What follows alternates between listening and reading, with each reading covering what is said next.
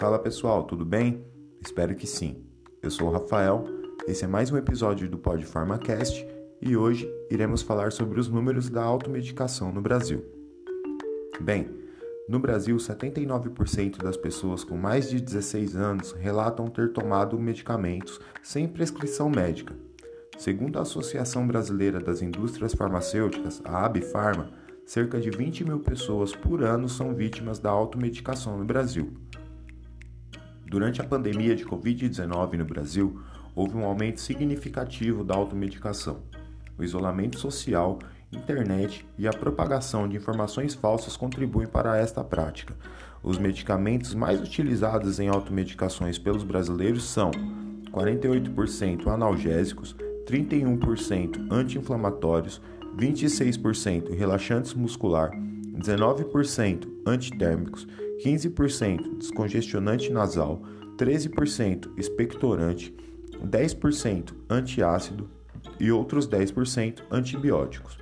Dor de cabeça com 56%, febre com 32% e resfriado com 31% lideram a lista de sintomas que levam as pessoas a se automedicar, seguidos por tosse 24% e dor de estômago 20%. Os principais prescritores leigos e informais do Brasil são família 68%, balconista de farmácia sem formação técnica 48%, amigos 41%, vizinhos 27% e televisão 16%. Bom, pessoal, esse foi mais um episódio do nosso Pod PharmaCast. Espero que tenham gostado e até o próximo.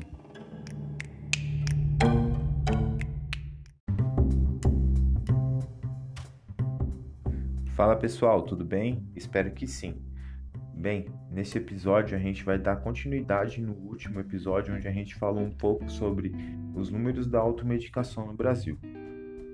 A automedicação ela está atrelada a fatores econômicos e sociais. Trata-se de um problema de saúde pública.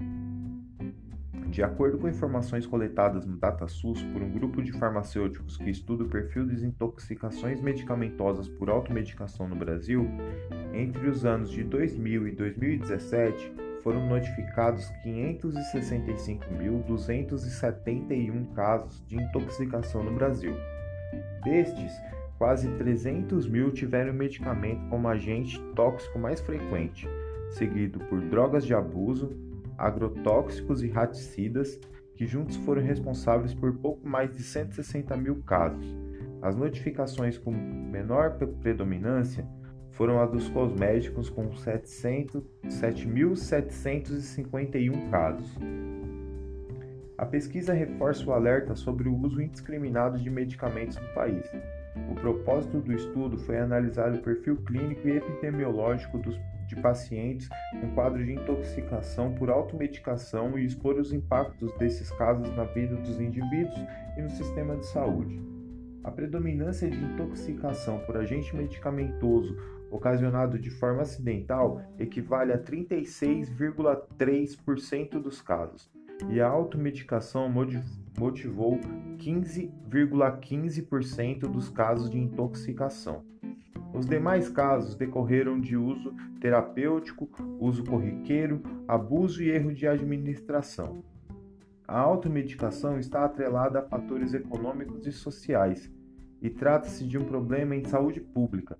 A, a prática ocorre a partir do surgimento de menor sintoma de alguma doença, ou também pelo impulso em obter o medicamento com o intuito de sanar um inconveniente.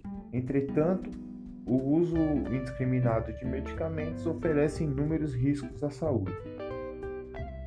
Em muitos casos, é comum a prescrição médica e a orientação farmacêutica ser substituída por um aconselhamento indevido de um familiar ou amigo baseado em achismo, o que, o que torna a prática altamente perigosa, pois o medicamento que serve para uma pessoa não necessariamente irá ocasionar efeitos benefícios benéficos e positivos em outra. Diante dos dados apresentados, fica clara a necessidade de intervenções educa educativas, com a finalidade de informar sobre os riscos do uso indevido de qualquer medicação. fortalecimento da farmacovigilância e profilaxia dos riscos associados ao uso de medicamentos, diminuindo assim o impacto no sistema de saúde. Bem, esse foi um complemento do último episódio.